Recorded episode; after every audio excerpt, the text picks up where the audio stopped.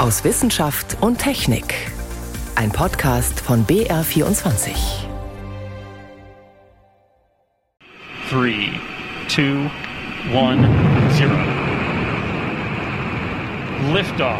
Atlas V takes flight, sending Lucy to uncover the fossils of our solar system. Als die Raumsonde Lucy vor gut zwei Jahren ins All geschoben worden ist, da war nicht klar, dass sie relativ schnell Dinge entdecken würde, die so eigentlich gar nicht geplant waren. Was hat die Sonde bei ihrer ersten Station enthüllt und was überhaupt soll der Sinn sein, Gesteinsbrocken zu untersuchen, die so weit weg sind wie der Jupiter? Das ist gleich Thema bei uns. Außerdem steigen wir heute hoch hinauf auf einen Gletscher in den Alpen, in dessen Inneren ein erstaunliches Klimaarchiv schlummert. Und wir fragen, wie gut können Klimamodelle schon heute helfen, Naturkatastrophen vorherzusagen, die vor unserer Haustür stattfinden? Im Studio ist Stefan Geier. Zwei Jahre ist sie geflogen, einige Jahre hat sie noch vor sich, die NASA-Sonde Lucy.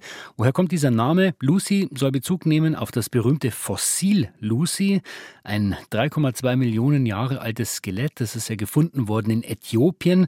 Und so wie diese Lucy Einblicke in die Frühgeschichte des Menschen gibt, so soll die Raumsonde Lucy zeigen, wie in der Frühgeschichte unseres Sonnensystems Planeten und andere Himmelskörper entstanden sind.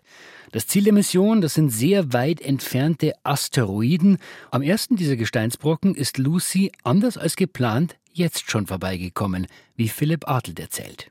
Dieser Asteroid stand eigentlich gar nicht auf dem Plan, sagt Stefano Mottola vom Deutschen Zentrum für Luft- und Raumfahrt DLR. Das erste Objekt, welches wir beobachten werden, das ist ein Gelegenheitstarget, welches zufällig auf der Route war zum den Trojaner. Eigentlich ist Lucy auf dem Weg zu den sogenannten Trojanern, einer großen Zahl von Asteroiden auf der Umlaufbahn des Jupiter um die Sonne. Erst vor etwa einem Jahr hatten Wissenschaftler entdeckt, dass Lucy auf ihrem Flug schon viel früher an einem anderen Asteroiden vorbeifliegt, in nur 400 Kilometern Entfernung. Das ist etwa so weit weg wie die internationale Raumstation von der Erde. Ein Glücksfall, denn das Zusammentreffen nutzen Wissenschaftler und Raumfahrttechniker als Generalprobe für Lucy und ihre Instrumente zum Beispiel für die Kamera. Sie macht Aufnahmen vom Zielobjekt und richtet dann automatisch die Instrumente darauf aus. Klingt einfach, ist es aber nicht, denn die Sonde hält niemals an. So wie wenn man auf der Autobahn an einem Straßenschild vorbeifährt. Man muss den Kopf bewegen, um darauf etwas zu lesen. Das ganze Vorbeiflug passiert wirklich sehr schnell, mehr als vier Kilometer pro Sekunde. Also am Anfang werden die Objekte nur Punkte sein. Die Größe unserer Objekte erreicht von halben Kilometer bis zum 100 Kilometer. Manche Objekte werden erst in ihrer Größe erfasst, wenn die einfach bloß fünf Minuten entfernt sind. Von der Erde aus lassen sich die Instrumente gar nicht so schnell steuern. Die Funksignale würden zu lange brauchen, die Sonde wäre längst am Objekt vorbeigeflogen. Mit den Instrumenten können Wissenschaftler die Temperatur analysieren, mit einem Spektrometer messen sie die von der Oberfläche reflektierte Strahlung und können so die Gesteinszusammensetzung untersuchen.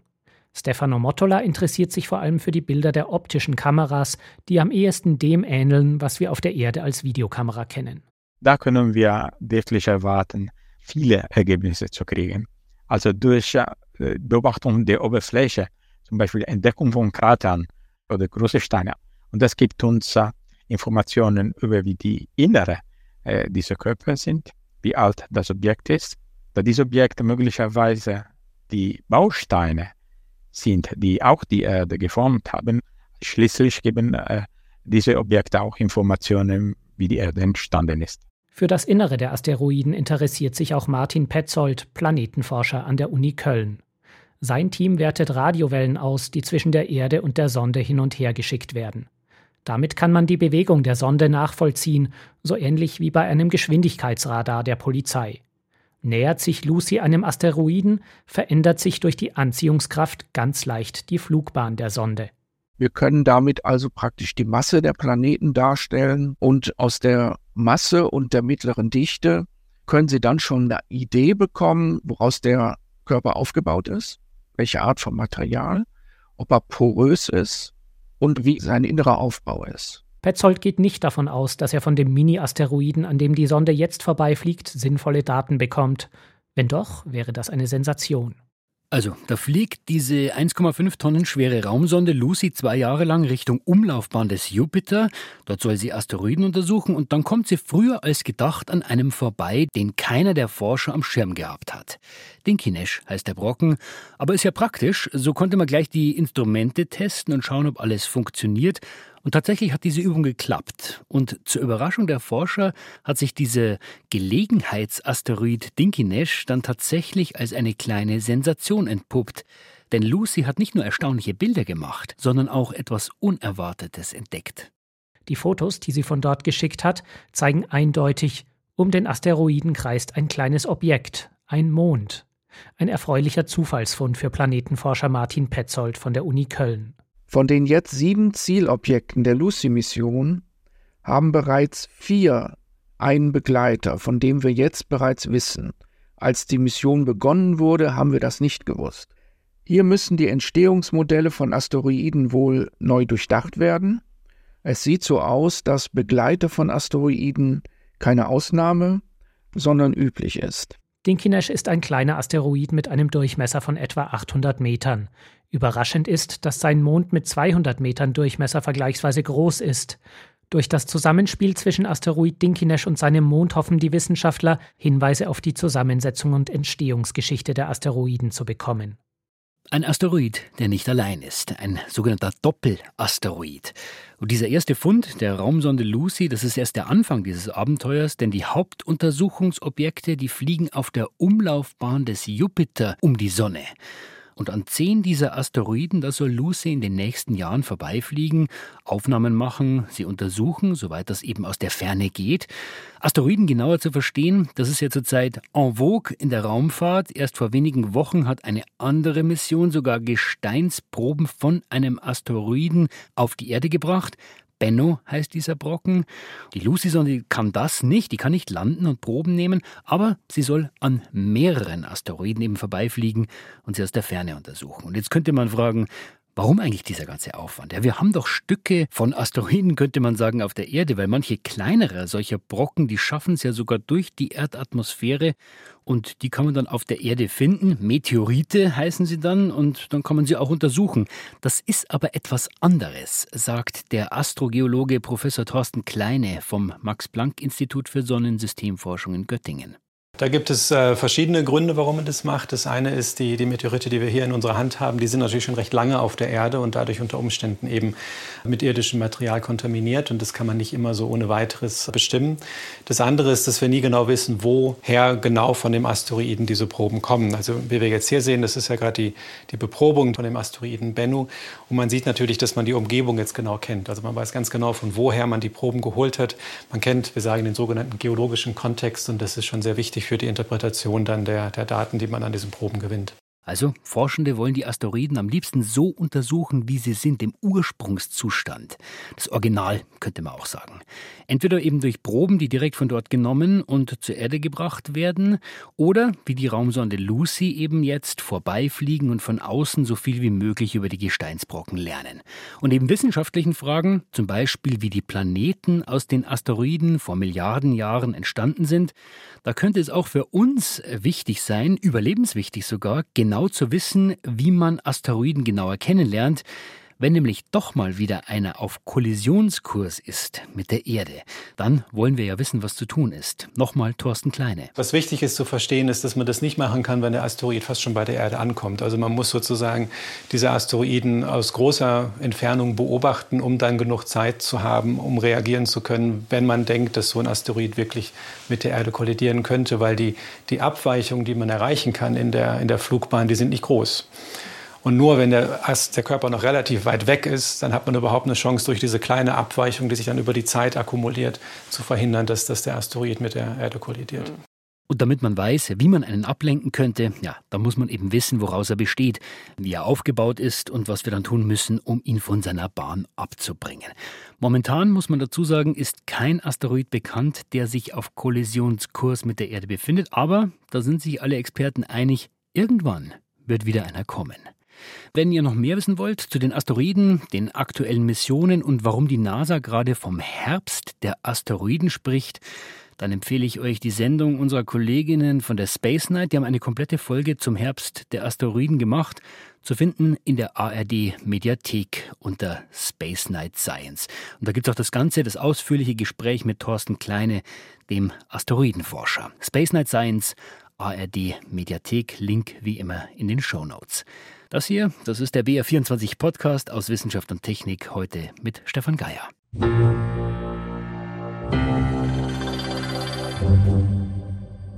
Dass die Gletscher schmelzen, das hören wir immer wieder. Gerade in den Alpen ist der Verlust des Eises teilweise dramatisch hoch. Aber wie viel Anteil jetzt daran der Klimawandel hat, das ist gar nicht so leicht rauszufinden, weil dazu müsste man einen viel längeren Zeitraum eigentlich untersuchen, als wir das normalerweise tun, nicht 10, 20 oder 100 Jahre. Gletscherforscher wollen jetzt herausfinden, wie die Alpengletscher vor mehreren tausend Jahren ausgesehen haben. Das geht aber nur, wenn sie auch so uraltes Eis finden. Das gibt es allerdings nur sehr selten und an schwer zugänglichen Stellen. Kalte Gletscher heißen diese Regionen. Und da hat man lange Zeit gedacht, diese kalten Gletscher, die gibt's nur in den Polarregionen. Das stimmt aber offenbar nicht. Susanne Delange hat Forscher auf der Suche nach dem alten Eis auf die Weißseespitze begleitet. Frühmorgens an der Bergstation im Tiroler Skigebiet Kaunertal. Die Innsbrucker Gletscherforscherin Andrea Fischer und ihre vier Teamkolleginnen und Kollegen laden ihre Ausrüstung in den Hubschrauber. Obwohl die Sonne scheint, ist es knackig kalt. Der Wind pfeift. 1000 Meter weiter oben, auf der Weißseespitze auf 3500 Metern, wird es gefühlt minus 40 Grad kalt sein. Dort werden sie heute den ganzen Tag verbringen. Aber das schreckt Andrea Fischer nicht ab. Im Gegenteil. Es wird etwas kalt sein. Aber das ist auch praktisch, oder? Weil wir brauchen diese bissigen Bedingungen, damit wir überhaupt arbeiten können. Das Forscherteam der Österreichischen Akademie der Wissenschaften will Eiskerne aus dem Gletschereis bergen. Die Zeit drängt, denn das Eis schwindet. Vor knapp 130 Jahren war die Eiskappe auf der Weißseespitze noch 50 Meter dick. Inzwischen sind es unter 10 Meter. In wenigen Jahren wird nichts mehr davon übrig sein, fürchten die Forscher. Und das wäre ein großer Verlust. Denn das Gletschereis auf der Weißseespitze birgt 6000 Jahre altes Eis. Ein wertvolles Klimaarchiv, so die Glaziologin Andrea Fischer. Eis ist eine super Matrix, um DNA und alle möglichen verschiedenen anderen Tracer zu fixieren über die Jahrtausende, ohne dass sie chemisch zerstört werden. Und deswegen sind diese Eisbaukerne so wertvoll. Der Hubschrauber bringt das Team zum Gletscher der Weißseespitze. Ein Plateau aus Eis und Schnee, kahl und glatt gefegt vom ständigen Wind. Normalerweise gleiten Gletscher als langsamer Fluss stetig ins Tal hinunter und schmelzen unten ab. Doch an der Weißseespitze ist es so kalt, dass das Gletschereis dauerhaft am Untergrund festfriert. Solche Bedingungen findet man nur an wenigen Stellen im Hochgebirge. Oben angekommen schaufelt Andrea Fischer erstmal. Etwa eineinhalb Meter Schnee liegen auf dem Gletschereis. Der muss weg, bevor sie ins Eis bohren können. Also mit der Höhenanpassung ist natürlich schon schwierig. Von 1000 Meter auf 3,5 und dann ein bisschen schaufeln. Da muss man schon schnaufen. Das Team baut eine Plane und ein großes Zelt zum Schutz vor dem schneidenden Wind auf. Im Zelt werden später die Eisbohrkerne katalogisiert und verpackt. Martin Stocker schließt den Bohrer an die mobilen Solarzellen an. Eigentlich können wir jetzt loslegen. So, ich ordentlich zwei bitte. Die ersten Bohrkerne gehen einfach heraus. Ungefähr so lang wie ein Unterarm, 10 cm dick. Martin Stocker steht im kalten Bohrloch. Sein Bart ist vereist. Aber das stört ihn nicht. Also für die Kerne ist es perfekte Bedingungen. Wir haben ungefähr minus 15 Grad Grad und dann schmelzen sie uns nicht davon. Sonst ist immer die Gefahr, wenn man den Bohrkern aus dem Bohrloch holt und der liegt in der Sonne, dass er anfängt zu schmelzen. Und das müssen wir auf jeden Fall verhindern. Deswegen sind wir bei solchen Bedingungen unterwegs, wo es auch dementsprechend kalt ist. Ja, aber das passt, das ist ja schön da. Mit jedem Zentimeter, den sie tiefer in das Gletschereis bohren, dringen sie tiefer ein in die Vergangenheit. Wir haben jetzt einen, eineinhalb Meter. Jetzt sind wir ungefähr ja, in der Neuzeit. Kolumbus entdeckt Amerika und äh, es wird in Europa kalt. Davor war es wärmer. Wir wissen aber, dass an dieser Stelle in den letzten 6000 Jahren durchgehend Eis war, also auch in den vergangenen Warmzeiten hier Gletscher vorhanden war. Wenn sie es schaffen, bis zum Gletschergrund hinunter zu bohren, haben sie 6000 Jahre altes Eis geborgen. Material aus der Vergangenheit der Ostalpen mit Daten zur Klimageschichte, die es sonst nirgendwo gibt. Am Paul-Scherrer-Institut in der Schweiz analysiert die Chemikerin Margit Schwikowski solche Eisbohrkerne. Aus dem Kaunertal, aus den Schweizer Alpen, aus Nord- und Südamerika, aus Russland. Sie sucht darin nach Luftschadstoffen, Treibhausgasen und Feinstaub. Dabei hat sie interessante Daten gewonnen, etwa, dass die Luft schon zur Zeit der alten Römer stark bleihaltig war. Ursache war der Silberbergbau, der damals intensiv betrieben wurde. Und auch nur 50 Jahre alte Eisschichten bergen Überraschungen. Eisbohrkerne aus dem russischen Hochgebirge zeigen, dass die Luftverschmutzung in den 1970er und 80er Jahren dort genauso schnell sank wie in Westeuropa. Doch in Westeuropa hatte man damals Luftreinhaltemaßnahmen eingeführt, in der damaligen Sowjetunion dagegen nicht. Und dann haben wir eben daraus gelernt, dass schon vor dem Zusammenbruch der Sowjetunion eigentlich die Wirtschaft dort stagnierte oder sogar in einer Rezession war und dass man deswegen nicht mehr so viele fossile Brennstoffe verbrannt hat. Also das war für uns selbst auch eine Überraschung, weil diese Daten sind natürlich nicht zugänglich. Das wurde nicht publiziert von der Sowjetunion. Aber am Eiskern können wir zeigen, das war so. Also dort hat man schon vor dem Kollaps der Sowjetunion einen Abstieg gehabt in der ökonomischen Entwicklung. Zurück an die Weißseespitze. Immer tiefer verschwindet der Bohrer im Bohrloch. Ein Stück Eis nach dem anderen holt das Team ans Tageslicht. Allmählich nähern sie sich dem Boden, dem 6000 Jahre alten Eis. Die Stückchen werden immer kleiner. Da ist ein Dreck drinnen. Das bedeutet, dass wir vielleicht schon relativ neu am Boden sind. Jawohl! Jawohl! Ende! Eins, zwei, drei! Voller Erfolg. Sie sind am Gletschergrund. Ihre Aufgabe haben die Innsbrucker Glaziologen erfüllt. Ja, perfekt. Wir haben einen Kern bis ganz nach unten gebohrt. Mehr konnten wir nicht erwarten. Der Helikopter fliegt die Proben schnell ins Tal. Sie dürfen auf keinen Fall auftauen, bevor sie schließlich im Labor ihren Schatz freigeben.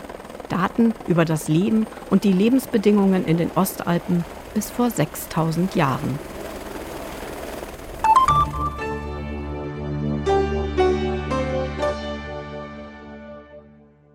Der Klimawandel wird schnell konkret, wenn es um Naturkatastrophen geht, die vor der eigenen Haustür stattfinden. Wenn zum Beispiel ein Berghang abrutscht, weil sich nach extrem starken Regen Sturzbäche gebildet haben, oder wenn so ein kleines Flüsschen wie die Ahr zum reißenden Strom wird. Und da fragt man sich schon manchmal, könnte das eigentlich auch bei mir in der Nähe passieren? Solche Blicke in die Zukunft, die sind mittlerweile kein Hokuspokus mehr. Klimaforscher können ziemlich genau berechnen, was bei bestimmten Naturereignissen passieren wird und wie wahrscheinlich dann solche Katastrophen sind. Aber bisher waren diese Klimamodelle, die dafür benutzt werden, vor allem den Forschern zugänglich oder großen Versicherungen. Die werden aber in Zukunft immer wichtiger, auch für Kommunen oder Privatpersonen. Jenny von Sperber berichtet. Unsere Erde wird immer wärmer, das wissen wir. Aber was genau bedeutet das für uns und unser Zuhause? Worauf sollen wir uns jetzt konkret vorbereiten? Damit beschäftigt sich Professor Björn Stevens vom Max-Planck-Institut für Meteorologie in Hamburg. Wenn wir zum Beispiel an der Agrarpolitik in Afrika etwas ändern, wie beeinflusst das unsere Lebensmittelsicherheit? Oder wenn die Eiskappen schmelzen, wie genau wirkt sich das auf den Meeresspiegel aus? Oder wie anfällig sind wir für Stürme und müssen in bestimmte Schutzmaßnahmen investieren? Das sind Fragen, die die Menschen umtreiben, und wir möchten ihnen ein Instrument an die Hand geben, sie zu beantworten. Stevens ist einer der Forscher, die an EVE arbeiten. EVE, also EVE, das steht für Earth Virtualization Engines ein virtueller Zwilling der Erde, in dem riesige Datenmengen zusammenfließen. Temperaturen, Winde, Meeresströmungen, Eismasse, Atmosphäre, Topografien, alles Kräfte, die auf unseren Planeten einwirken. Eve soll berechnen, was wir so dringend brauchen, nämlich konkrete Informationen über die Gefahren, die auf uns zukommen. Jochen Marotzke, ebenfalls vom MPI in Hamburg, ist dabei wichtig. Dass wir die Daten, die aus den Klimamodellen kommen, dass wir die viel breiter zugänglich machen wollen. Also letztlich die Nutzung der Klimainformation demokratisieren wollen. Und unsere Vision in Eve ist, dass wir das deutlich vereinfachen. Ein wichtiger Punkt ist, dass von Eve auch Menschen in ärmeren Ländern profitieren sollen. Schließlich brauchen die solche Informationen besonders dringend. Die Länder auf der Südhalbkugel der Erde sind bisher viel stärker von der globalen Erwärmung betroffen als wir in Deutschland, obwohl gerade sie am wenigsten dazu beitragen. Jochen Marotzke. Die Daten sollen wirklich für alle da sein.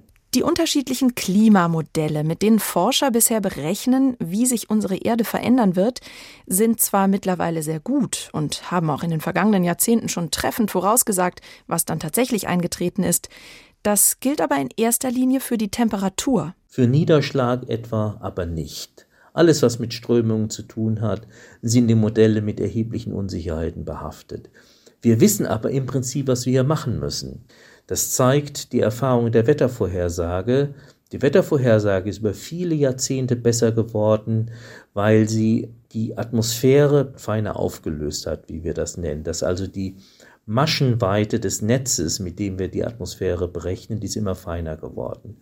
Und genau diesen Weg wollen und müssen wir auch für das Klima gehen. Dazu müssen die Klimaforscher allerdings die größten Computer der Welt benutzen. Denn die Kräfte und physikalischen Gesetze, nach denen die Erde funktioniert, sind zwar gut verstanden, aber sie sind extrem aufwendig zu berechnen. Riesige Bereiche von Raum- und Zeitskalen müssen mit einfließen und die Erde muss möglichst feinmaschig aufgelöst werden. Also die Brille, mit der das Modell die Erde anschaut, muss immer schärfer werden. Heutige Klimamodelle haben eine Maschenweite von äh, vielleicht 20 bis 50 Kilometern. Wir haben aber gute Argumente dafür, dass wir eigentlich Klimamodelle brauchen mit einer Maschenweite von ungefähr einem Kilometer. Nur dann kann zum Beispiel auch der Bauer in der Nähe von Neu-Delhi die Berechnungen wirklich für seine eigenen Entscheidungen nutzen. Möglicherweise möchte dieser Bauer wissen, vielleicht sogar zu Beginn des Jahres, muss ich dieses Jahr eher mit einem verzögerten Beginn rechnen oder eher mit einem frühen Beginn des Monsuns? Das könnte seine Entscheidung beeinflussen. Doch selbst wenn das klappt, muss er die Erwartungen an Yves ein wenig dämpfen sagt der Klimamodellierer Harald Kunstmann vom Karlsruher Institut für Technologie in Garmisch. Man darf dann nicht erwarten, dass so ein globales Modell in jeder Region weltweit die Vorhersagefähigkeit und die Qualität hat, die ein eher regional agierendes Computermodell für diese Region haben könnte. Also ich erwarte eigentlich, dass regional angepasste Modelle höhere Vorhersagefähigkeiten haben als ein globales Modell, wenn man dann in eine einzelne Region hineinzoomt. Vorausgesetzt, es gibt gute regionale Daten. Leider ist es so, je ärmer ein Land ist, desto datenärmer wird es auch. Und es gibt, was Klimadaten angeht, weiße Flecken auf der Landkarte, vor allem in Zentralafrika. Es ist aber auch schwierig, die Menschen mit einzubeziehen, denn so ein ehrgeiziges Unterfangen wie Eve, das kostet viel Geld und dieses Geld können nur die reichen Länder aufbringen. Das so aufzusetzen, dass nicht der Norden dem Süden vorschreibt, was zu tun ist, ist durchaus schwierig. Genau das gehört aber zu den wichtigsten Zielen der virtuellen Erde Eve, dass sich eben alle Menschen bei sich zu Hause kostenfrei informieren und besser auf den Klimawandel vorbereiten können. Und mit diesen Einblicken in die Klimavorhersagen, die auch für die Kommunen und auch für uns Privatpersonen immer wichtiger werden, damit war es das für diese Woche hier beim BR24 Podcast aus Wissenschaft und Technik. Die Links zur Sendung, die findet ihr wie immer in den Show Notes. Im Studio heute war Stefan Geier.